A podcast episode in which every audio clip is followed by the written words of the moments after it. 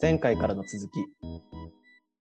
ということで、スローフード宣言食べることは生きることという本についておしゃべりをする読書会の後半です。今回もみおちゃんをゲストにおしゃべりしていきたいと思います。よろしくお願いします。よろしくお願いします。前半ではですね、えーみおちゃんのまあ自己紹介だったりだとか、あとは本の著者であるアリス・ウォーターズさんのご紹介と、あとは本の内容のざっくりとした、えー内容のご紹介と、えー感想をお話しさせてもらいましたけども、まあ今回は具体的な内容だったり、えー本を読んで思ったことみたいなことをおしゃべりしていけたらなというふうに思っております。まず、ファーストな文化というね、えー本の前半にあたるものについてちょっと喋っていけたらなと思うんですよ。はい。本の中でも、まあファーストな文化が形作っている価値観によって駆動している社会が、まあ、起こしている問題みたいなことも書かれてたじゃないですか。はい。で、その中でも、すごく身に覚えのあることとかたくさんあったんですよ、個人うん的に。うんうんうん。ありますね。なんかその辺についてちょっと喋っていけたらなというか、うん。ファーストな文化に染まった世の中で生きている僕たち、染まってるなみたいな話をちょっとしたいんですけど、はい。どうですか、みなちゃん？染まってます？ー、染まってますね。染まってる部分はたくさんあります。恥ずかしながら。そうですよね。いや、僕もめちゃめちゃありましたよ。ありますあります。一応ちょっと、あの、ファーストフード文化を形作る特徴みたいなのを振り返っておくと、まあ、便利であること、いつでも同じ、あるのが当たり前、広告への信頼、安さが一番、多いほどいい、まあ、スピードっていう特徴が本の中では書かれてましたけども、うん。どうっすか？そうですね。一つ一つやっぱり頼ってる部分は多いなって思うんですけど、うんうん。なんか、いちいちやっぱぐさっとくる言葉があるんですけど、はいはい。なんだろう、なんか、最初にぐさっときた言葉が、はい。あの、便利であることに書いてあるうんうん。で、えー、どこ行ったっけ？なんだっけな、なんか、ね、あれ？あいや、同じ気がするな。便利であること便利っていうものがうん価値観に影響を与えすぎてて、うんあのまあ、ある種の宗教的ななんていうんですか、うん過小評価された一大勢力になってるみたいなてところですか？違うかな？な。あ、でも、そそう、そこを多分、私、遷したと思います。なんか、うんわかりましたよね。ありました、ありました。便利じゃないと意味あんの？みたいなところとかうんうんうん。だよね。あとなんかこの、こうした便利さによって捻出した時間に、私たちは何をしているんでしょうか？それな。それなってなりますよね。どんどん便利になってるんだけど、ずっと足りない。うんうん。となんか、その便利で得た時間ずっと例えばスマホ見てるとか、そうですよね。大したことないことに使ってるんですよ。ちょっと行けば買えるものとか、うんなんかちょっと頑張れば作れるものとかも、うんうん。なんかこう楽して、で、結局じゃあ楽した分何してるのって言ったら別に生産 性のあることを 特にしてないみたいな。うんで、それ、便利さを求めて私たちは何を、何が欲しかったんだろうみたいな。うん。便利さがゴってるみたいな。ところがすごいちょっとぐさっときましたね。それこそもうここ数年とかって、まあ、TikTok しかり、インスタとか YouTube とかでも、まあ、ショート動画っていうのがうん。むちゃくちゃ流行っていて、まあ、それは SNS のアルゴリズムによってこの人にこういう動画を見せておけば SNS での滞在時間が伸びるから、まあ、イコール広告価値になっていますよねみたいなことだったりするじゃないですか。うん。で、ああいうインスタントな情報って本当は頭に残んないなっていうふうに、まあ、自分もあの TikTok はちょっともう触れないようにしてるんですけど、私も、YouTube とかでたまにちょっと見ちゃうときあって、うんうんうん。本当気抜いてたら数十分ぐらい時間解けちゃったりするじゃないですか。もう余裕ですよ。で、なんかまあ、すべての行動に生産性はなくてもいいと思うし、生産性がないところにこそ価値があるものみたいなこともあるとは思うんですけど、はい。それでも、そこに時間をかけることによって失われる価値観みたいなのやっぱあるじゃないですか、思考とか。はいなんか複雑性みたいなことを理解するとかにおいては、そういう短い情報だと理解し得ないことってたくさんあって、うん。で、一方世の中はどうかというと、複雑性の権限みたいなところあるじゃないですか。そうですよね。うん。本当に頭空っぽにしている時間もいいんですけど、あ大事なんですけど、なんかそうじゃない。なんか、ただこう、消費して、うんうん。ただ娯楽を消費してるみたいな、なんか、楽しむじゃなくて、なんか、そうなんですよね。ただなんか消費してる感じ？に楽しんでる感覚はない気もしますしね。うん。多分楽しむために見てるんですけど、うん楽しんでないんですよね。うん。うん。うん。で、そういう話になってくると、もしかすると、現代人は頭空っぽにして、ある種コンテンツを浪費うん。せざるを得ない社会構造の中に埋まり込まれてるっていう話もうん。あるじゃないですか。まあ、そういうそういう問いが生まれてくると思うんですけど。うんそうですね。いやー、なんかでもうまくできてるんですよね。その広告の話もうんうん。ファストフード文化の中にありましたけど、はい。なんかそういう人間のなんか生物的な本能本能で、やっぱなんかこう、新しい情報はどんどん欲しいとか、うんなんかこう、ちょっとないと危危ないとか、こう、危険とか、自分が持ってる間やばいって思わせるようなものは、なんかどんどん欲しくなるとか、うんうん、うんなん、か、いろんな人間を、の、こう、なんて言うんでしょう、特性を利用した、なんかいろんな広告の、なんかもう本当に、なんだ、的っていうかうん、受け手に、ターゲットに、ただただなってるみたいな。うん。なんか、そういう社会だなって思っちゃいますね。そうですよね。まあ実際私も仕事で広告のようなことも、うんうん。販売促進とかもするので、やっぱそこのいろんなコピーとか考えたりするとか、その、いろいろこうビジュアル考えるのも、やっぱり本能的に人間がこう思うみたいなところのこうルールがあって、はいはい。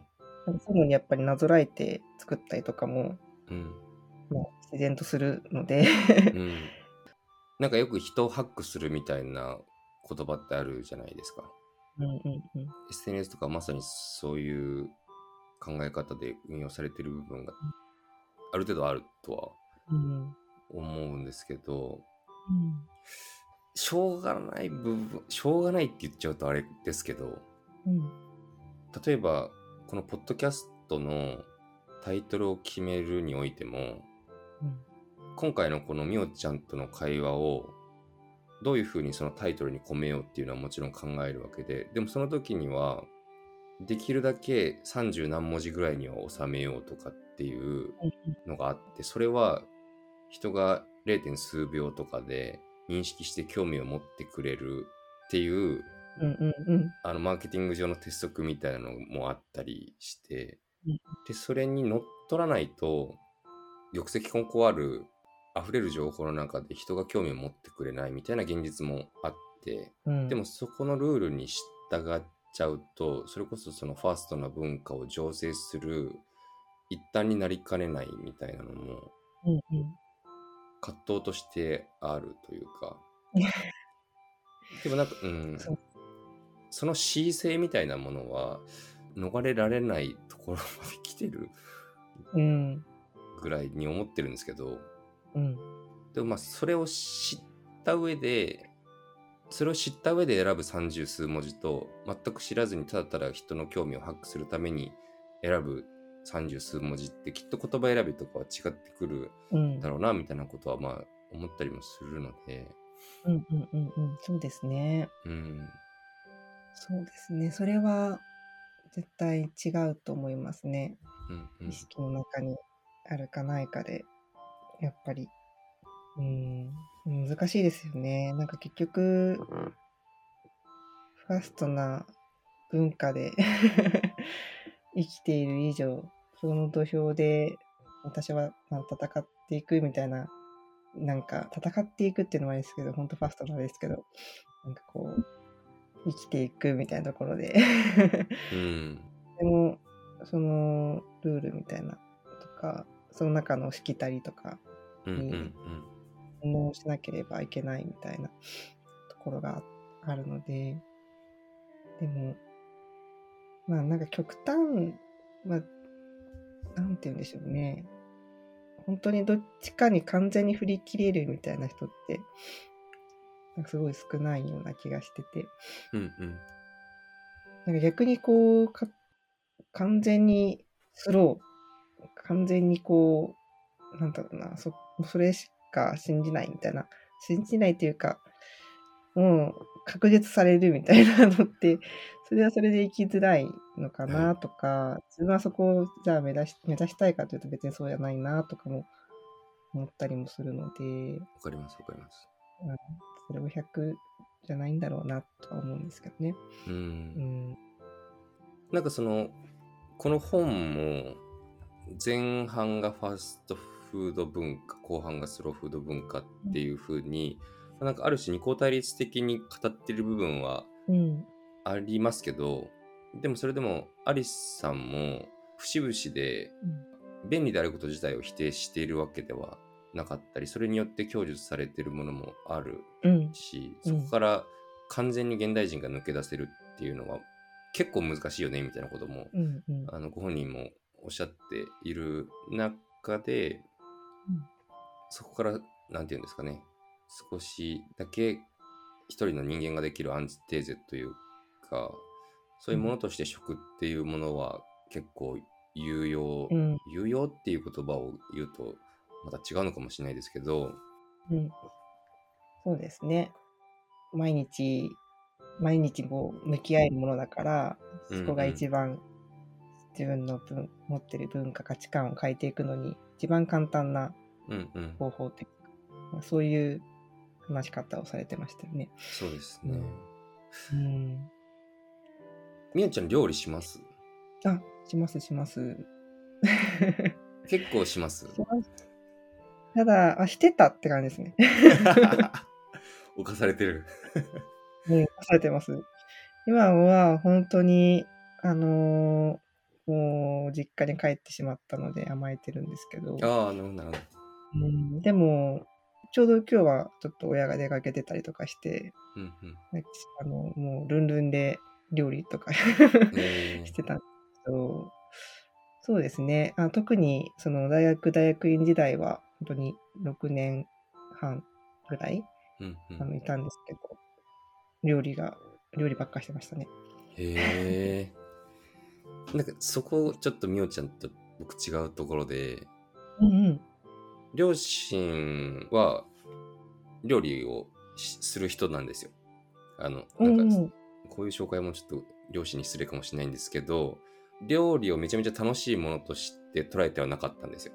うーん。ただただ子供たち、僕兄が一人いるんですけど、子供二人を食べさせていかなきゃいけないからっていうことで、まあ、家事の一つとしてやってくれていて、それ自体はうんうん。素晴らしいことですけど、うん。料理って楽しいのみたいなことを幼少期とか、まあ、別に幼少期じゃなくても中学校高校とかになっても聞いたことは何回かあってえーその時にあの楽しいっていう風な回答が返ってきたことはなくて。えー。もう本当に食べさすために作ってるぐらいの感じで受け取ってたんですよ。でそういう環境で育ったからまあ別にあの両親はふすごく素晴らしいうんうん。人間なんですけど、二人とも。うんうん。料理っていうものに対して、なんかすごく楽しいものだとか、五感を使ってフル活用してうん取り組む、すごく、なんていうんですかね、クリエイティブな営みとしてはうん捉えてなかったんですよ、正直。うーん。そうなんですね。まあでもそういう方もお多いんじゃないですかね。いや、うん。めっちゃ多いうん。と思いますうんね。うん。え、かいさんは料理するんですか？料理します。でも本当ここ2年ぐらい、うん本当そのお酒業界に入ってから、うん。収録の合間にね、その味覚っていうものに対する興味関心みたいなのもちょっと話してましたけど、うん。まあお酒っていうものもすごく五感をフル活用して、味覚、嗅覚とかを特に刺激するものですけど、そういう世界を知って、料理っていうものがいかに尊くクリエイティブな営みかっていうのを知って、正直2、3年前ぐらいまでは、料理人とかっていう職業の人に対するうん強い尊敬の念とかってあんまなかったんですよ、正う直。んうん。前職とかはゴリゴリのなんかベンチャーみたいなところで働いてたりもしたので、うん。料理に使う時間があるなら、その分働いた方が費用対効果高いよねっていう価値観で生きてたりもしたので、ファストですね。ファーストですよね。そうですね。いや、でもそういう人めっちゃ多いと思いますよ。いや、うん、実際、ほとんどだと思いますよ。そうですよね。うん、そうなんですよね。やっぱりなんか食べることがやっぱりそもそもがやっぱ自分のこの生きる栄養を満たすものっていうそこの価値観。を持ってるとやっぱりそうなるんだろうなとは思うんですけどうんうん。なんか食べることの意味になんか少しでもこうクリエイティビティを刺激するとかうんうん。なんかこう季節とつながっていくとかうん生産者のことを思うとかなんかちょっとでも別の軸からの 価値が増えていけばそうですよ多分おね。のずと変わっていくんだろうなとそのやっぱり切り口っていうのが本当にここまで少ないってそれがほとんどっていう どうどうしてだろうっていうのはすごく思いますね。うーん。でも本当日本の食育とかは特に。思い出してもらうとやっぱえ、まあ、料理とかもしたと思うんですけどはい。多分栄養主体なんですよ。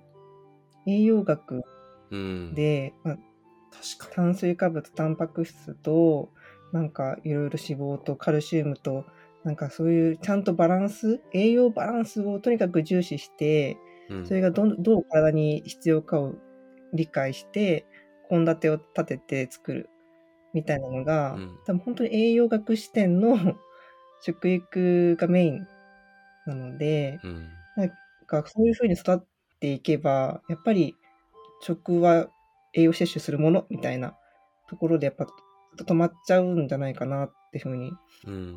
思うんですよね。うんうんでも、なんかこう、海外の食育とかを見ると、そうじゃなくて、食べることの、うん。その、で、自分の体がどう反応するかを言葉にして共有するだったりとか、うんうん。なんて言うんでしょう。それを、なんか珍しい食べ物に対して自分がどう向き合うかとか、うん。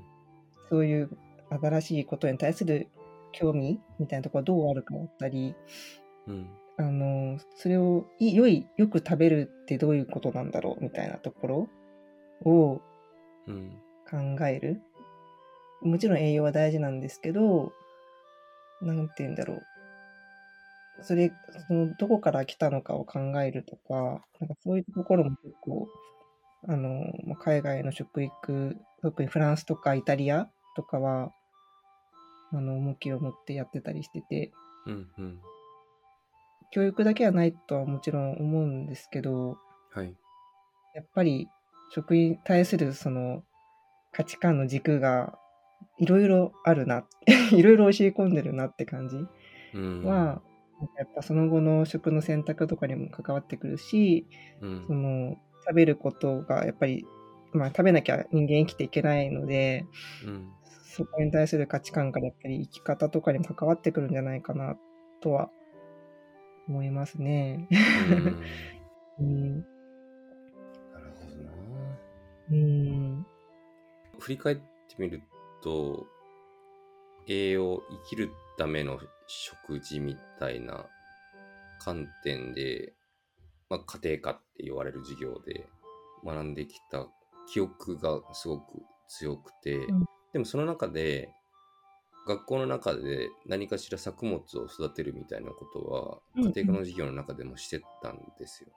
うん、うん、うん、でもそれが何か作物を作る側の視点に立って物事を見てみるとかそのサプライチェーンの上流を知ってみるみたいな全体の中での上流みたいな話ではなくうん、うん、ただただ作るみたいなその作った先の学びって何なんだっけみたいな問いは当時の自分たちはあんまり考えてなかったなみたいなことはちょっと今うん。思ったんですけど、うん、うん、この本でそのファースト文化がうん作り上げた価値観を、ある種ラアンラーリングするみたいなところで食の重要性みたいなのも語られてたじゃないですか。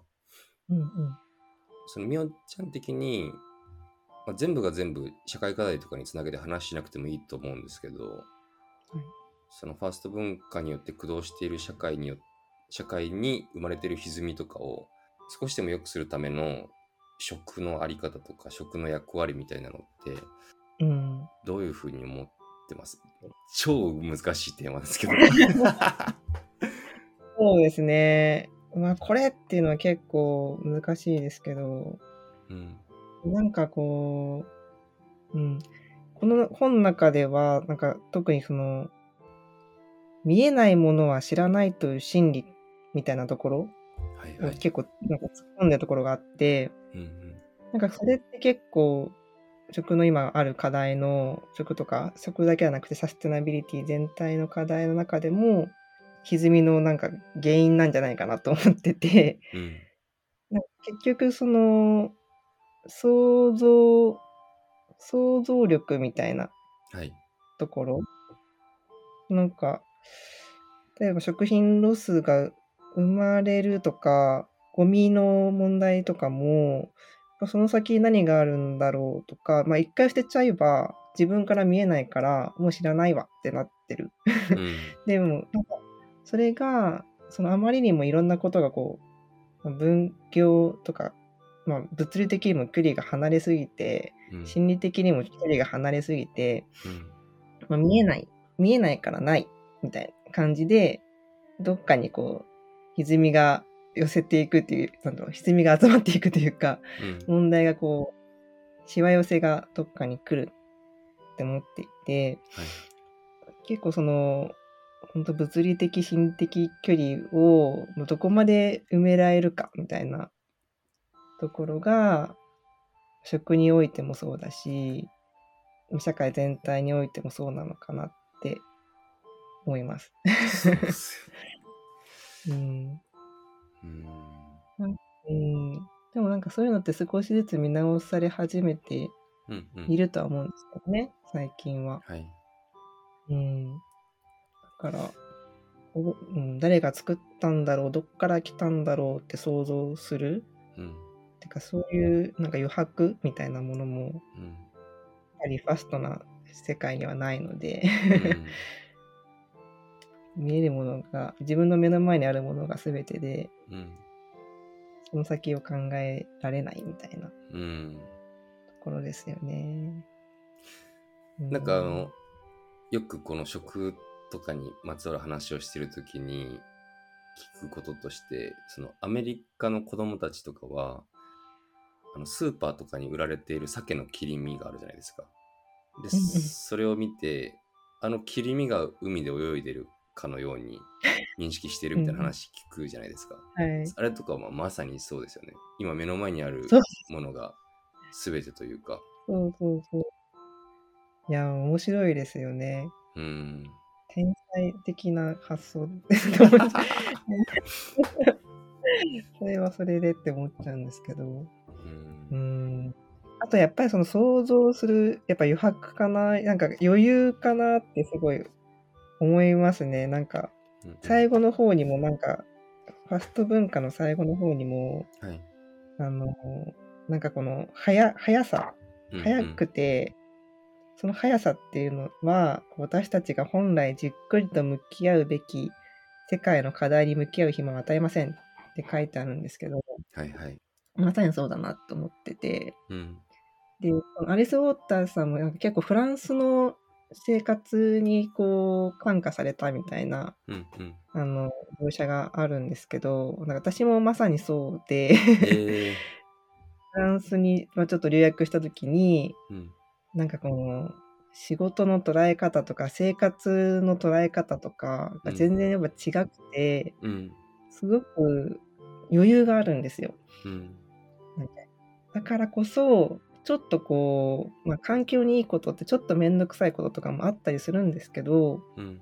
それをなんか受け入れられる余裕があるんですよ。なるほどな。って思った時に、なんかそういうの、だからこそ、こう想像することもできるし、うん。こんな見えないものを見ようとしようかなみたいな、うん。どうしてこれがこうなってるんだろうって考えたりとか、うん。なんかやっぱ余裕もすごく大事な 要素だなって思いましたね。確かうん。に。なんかその余裕が必要なのって、あの今の話にもありましたけど、その自分が何もしてないと見えないところに対する想像力うんを、まあ、養うとかそこに目を向けるためにはある程度の時間とかあとはうん想像力って何も知らないと働かないから知識も必要だからそれを学ぶための時間みたいなことでも必要じゃないですか。うん。でなんかその今僕たちは民主主義の社会に生きていてで投票に一人一人の投票が積み重なった先に社会全体としての意思決定がなされるわけですけどそういう社会構造上一人一人が投票によって社会の意思決定の責任を持つっていう構造じゃないですか。うんで、まあ、SNS の台頭とかあの、まあ、インターネットのイノベーションとかもあってその社会の当たり前みたいなのが僕たちが生きる前の時代とかと比べるととんでもなく早くなってきていてそれはいい面でもあると思うんですけど当たり前が人生で何回も言ったら何十回も変わってくるみたいな世の中だとうん。これまでよりもさらにその個々人が社会について考えることが求められるっていう、まあ、時代に生きていると。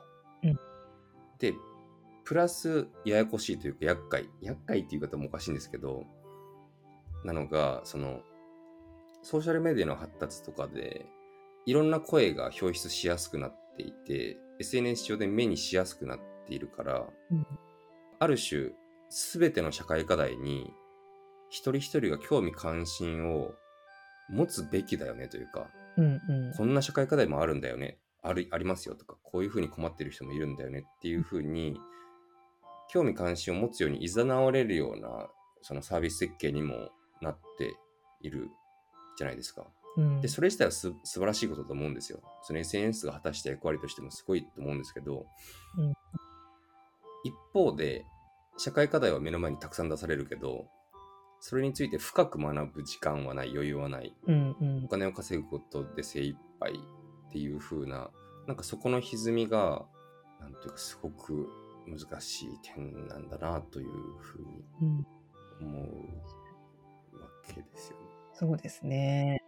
でそこで全く興味関心を寄せずにいると、その為政者、政治政治を司っている人たちは、既得権益の人たちの利益になるようにうん動かざるを得ないような構造にもなっているので、うんうん。そうですよね。ううん。本当に変化が早い。社会の変化と、環境とか生物的なその変化とがうん。ミスマッチすぎて、うん。うん全然追いつけないですよね。追いつけないんですよね。うんだから、これこんなに早くて、どうなっちゃうんでしょうね。なんていうか、うーん、いいのかないいのかな余裕が、本当に余裕がないくなる、なくなりますよね。ただただ。うん。ちょっとあの、出典不明なことを言って申し訳ないんですけど、近内裕太さんだったかな。世界は贈与でできているっていう本を書いた哲学者の方いらっしゃるじゃないですか。はい。近内裕太さん。はい。名前もしかしたら間違えてるかもしれないんですけど、合ってます、合ってます。合ってますあります。その方がどこかしらのポッドキャストで言ってたんですけど、どこかしらっていうその不明なところがあるんですけど、はい。その近内裕太さんがまた別の人の言葉を引用されてて、現代人っていうものはどういう人種なのかっていう話をしたときに、1万年前から変わらない脳機能を有して、近代の政治思想をそのまま踏襲した IT 技術という、ある種神が作り出したかのようにも思える万能なツールを持ってしまったなんか生物だみたいなことを言ってて、めちゃめちゃ確かになっていうのは、ね本当ですよね。猿がスマホ持ってるもんですよね。本当そうなんですよね。うん。うん。いやそうですよね。なんかあの、スマホ脳とかもちょっと話題になった本とかにも、まだ全部読まなかったんですけど、なんか、それもやっぱりその、人間の長い歴史の中で、この社会の変化が本当になんかもう、もう、天みたいな、なんか、みたいな、なんか見えないいぐらい小さな時間の中で、めちゃくちゃ変わってるっていうのが、うん。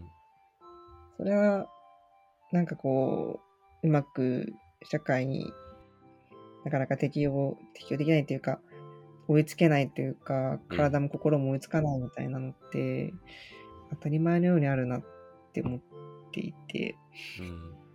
でもこれをずっと加速し続けるのか、うん。みんながやっぱちょっとおかしいって思ってたら、どっかでこう、落ち着いていくのか、うん。なんかそこの行く末がすごく気になるなとは思います。そうですよね。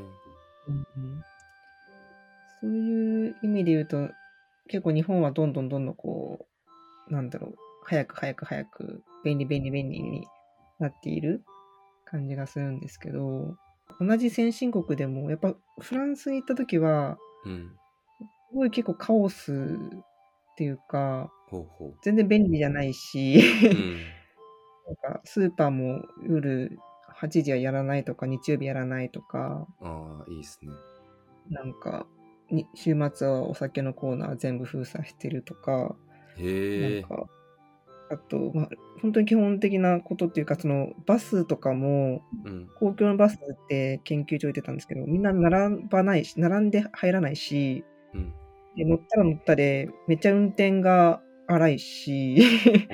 なんか、いや、いいんですよ、いいんですけど、なんかと、こう、歌いながら運転してる人とか、ずっとバスの運転手さんの横で話しながら乗ってる人とか、なんか、でも、先進国でちゃんと回ってるんですよ。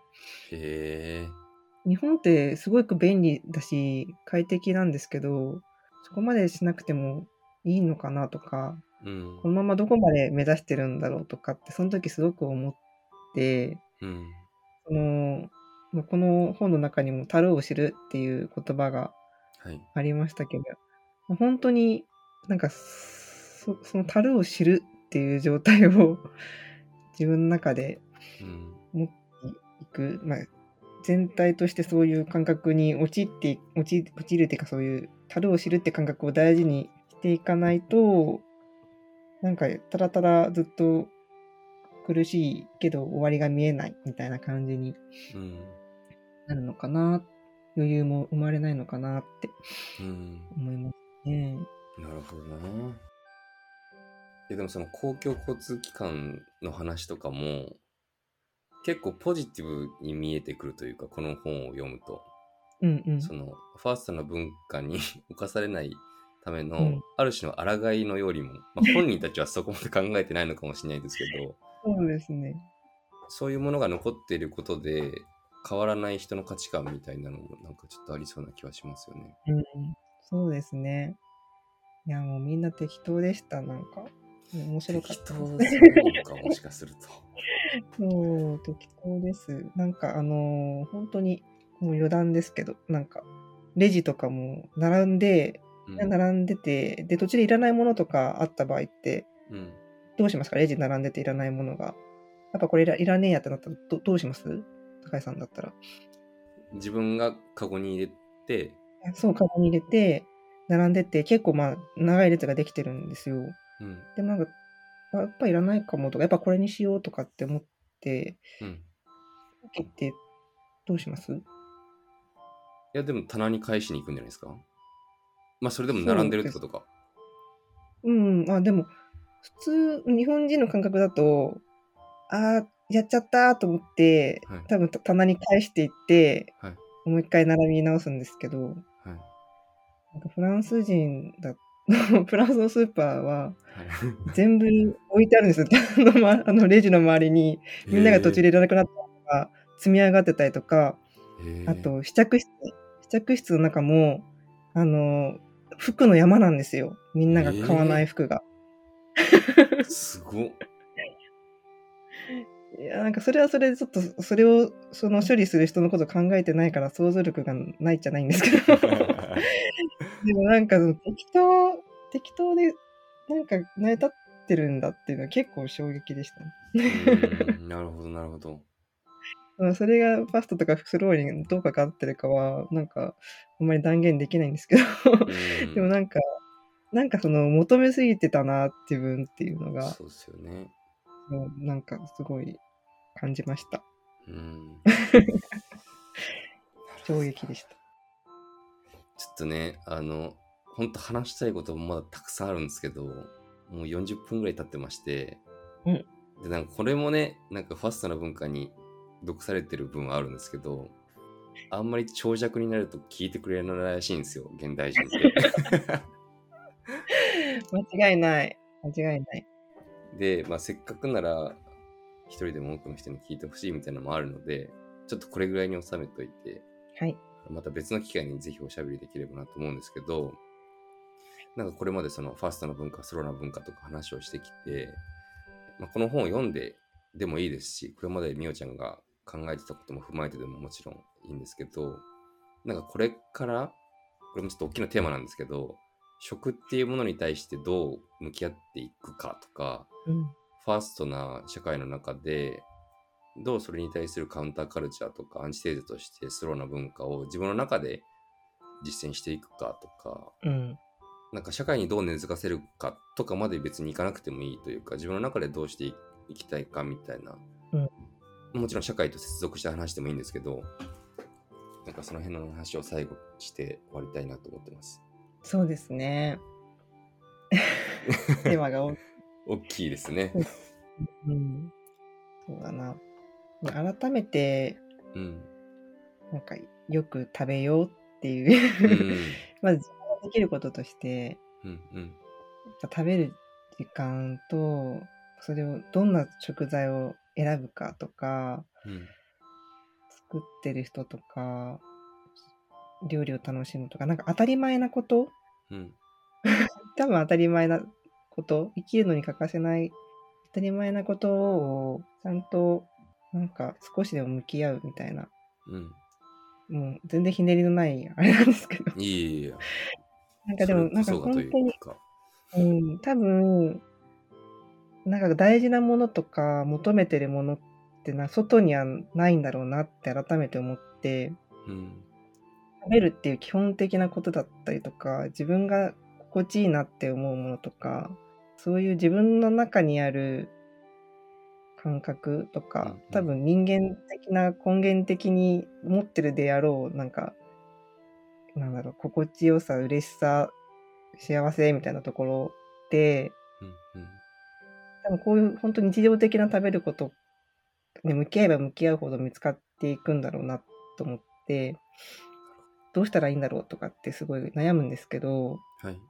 すごい自分の内側というか、なんかもうすでに持ってる何かうん。みたいなところにすでにやってること、持ってることからちょっと向き合ってみたいな、そこから探してみたいな、みたいなへふうえ。に思いました。でもそのためには多分ファストな文化でアクセクしてたら きっと難しいから、なんかうん本当に自分、そういう広告だったり、周りのなんかこう、影響とか、あんまりそういうのに影響されすぎず、うん ちゃんと自分と向き合う時間とか、食べることに向き合う時間とか、うんうんうん、日々大事にしようと、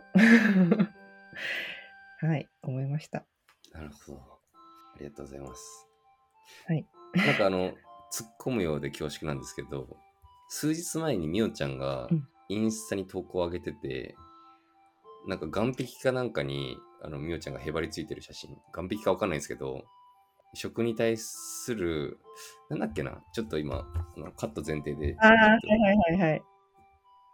インスタを開きたいんですけど、あのなんかー、変な岩の上にそうそう転がってるやつですね。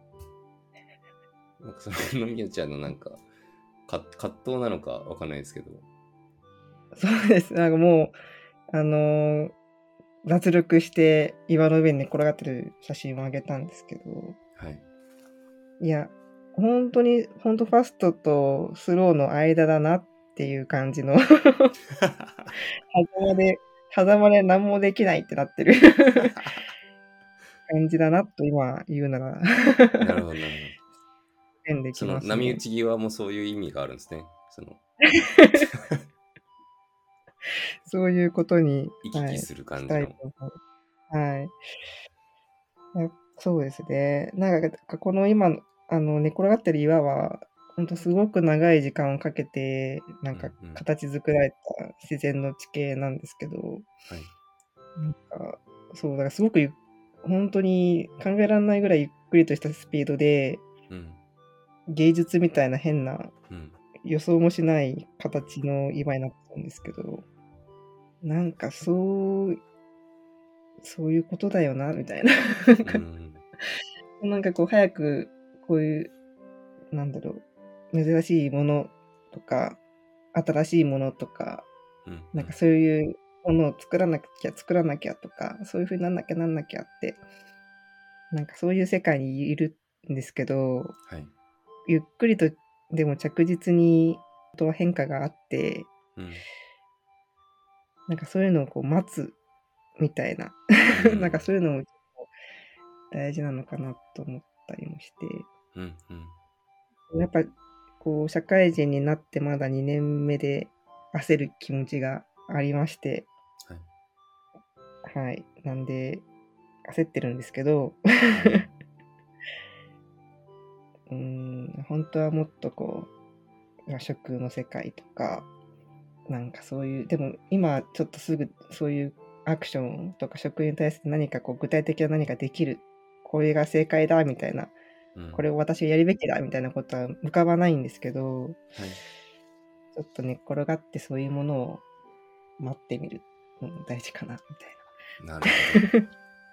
そういう写真です。ということにしときます。はい。ありがとうございます。なんかその、最後の最後に、お酒に無理やりちょっと今の話をつなげてみたいんですけど、うんうん。あの、お酒って、まあ、熟成っていうものを、まあ、よくするわけですよね。まあ、液種にもよりますけど、収録の合間に、みおちゃんと、その、ボルドーに研修に行ってた話とか、なんかそこでの食育の話とかもちょっとさせてもらってましたけども、ワインとかもね、数ヶ月、数年とか、熟成したりとか、ウイスキーで言ったら、まあ、少なくったら8年とか、長かったら17年、20年とか熟成しますけど、その間に、まあ、樽の中でいろんな化学反応が起きて、香味成分が生まれてとかっていうのは、本当に今、みおちゃんが言ってたような、波打ち際で形作られる、よくわかんない複雑な岩の形状とか、なんかそういうところにも通ずるところが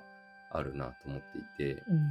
で、なんかそういう人の知識が及び得ないもの、実際にそのウイスキーの香味成分の生成とかってまだ科学的に明らかになってないところもたくさんあって、うんうん。そういう人知がまだ及んでないところに、想像を働かせるみたいなのが、お酒を飲むっていう営みにもしかしたらなんか生じ得るのかもしれないなみたいなことはあのうん。思っていて、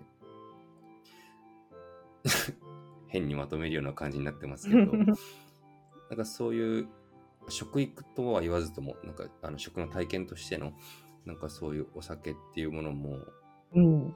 もしかしたら海外とかではやってるのかもしれないし今後ね日本とかでもあのできたらもしかすると僕とみおちゃんが一緒にお仕事できる領域として あるのかなとかっていうのも思ったりしておりましてちょっと最後にあのポッドキャストで初出しの情報だからお伝えをしたいんですけどあの9月からドイツのケムカー・クルトゥーワっていう、えーお酒を作る、まあ、醸造所でインターンをちょっとすることになったんですよ。すなったんですよ、イェイ。イェ ー。イそこもね、あの、今自分が興味関心を持ってる、あの、野生酵母、まあ、ちょっとこの辺に関してる説明長くなるんでしないんですけど、野生酵母を使ったビール作りをしていたり、そのビール作りをまあ熟成させるみたいなこともやっていたり、その土地に根ざしたあの液酒、ビールスタイルみたいなのを積極的に作ってらっしゃったり、その土地でつく作る作ることができる果物で、あのフルーツワインを作ったり、シードルを作ったりみたいなこともやっているところで、うんそういうところでの経験がね、今日話したようなファーストフードに対するうん何かしらの答えに自分もなればな、みたいなことはちょっと思ってたりするので、そういう勉強もちょっと、このね、夏秋からしていきたいな、みたいなのをちょっと、いい感じの流れだったから小出しにしてしまいました。すごい。どれぐらい行くんですか？あ、でも 3, 3ヶ月だけです。でもすごい楽しそうですね。はいいや、うん。本当にお酒って多分一番古くて、うん。一番新しい、なんかスローな文化と思うので、今、かいさんが言ってくれた待つことうんであったりとか、その予想もし得ない多様性が生まれたりとか、で、なんか均一じゃなくて、それぞれ違ってくることがまた面白くて、うんそれを良しとしてる文化みたいなところも、はい。一番こうすごく古い歴史のあるうん。飲み物だけど、多分一番今私たちに必要なうん新しく感じる、なんかそのスローなうん。文化なんだろうなと思っていて、それをこうね、あの、一番盛り上がっているであろう 場所で学びに行けるというのはすごく羨ましいなというか、また 話を聞きに行きたいなって、ぜひ、ははいい、、思っております。よろしくお願いします。楽しみです。ちょっとなんかあの、今いい感じにしまったっぽいんですけど、はい。あの、改めてちょっと今日のこの回の感想みたいなのもかかってみていいですか？はい。感想、そうですね。ちょっと私はあんまり難しい言葉を使えない中でも、なんとかこう、同じ本をテーマに、かいさんと話せて、はい。すごくあの、ふふ深深み、深みっていうか、なんかもう、上から目線のようで恥ずかしいですね。あの、なんていうか、本当に、一人で読んでるよりもずっと深い話といろんな経験と、まあ、最後ちょろっとお酒にもつながって、はい。はい、すごく楽しかったです。ありがとうございます。はい。僕もめちゃめちゃ楽しかったです。はい。こんなにお酒のことを語らなくて大丈夫だったんでしょうか？いいと思います。こういう回もあって。では良かったです。多分全部が全部ね、あの、聞き方によってはお酒に通じ得る内容だったとも思いますし、そうです。ちょっとあの、もしよければなんですけど、またみおちゃんと読書会してえなっていう気持ちがぜひ、あって、ぜひぜひ。またなんか数ヶ月に1回とかでもいいので、はい。このアルコホロジーの準レギュラー的な感じで、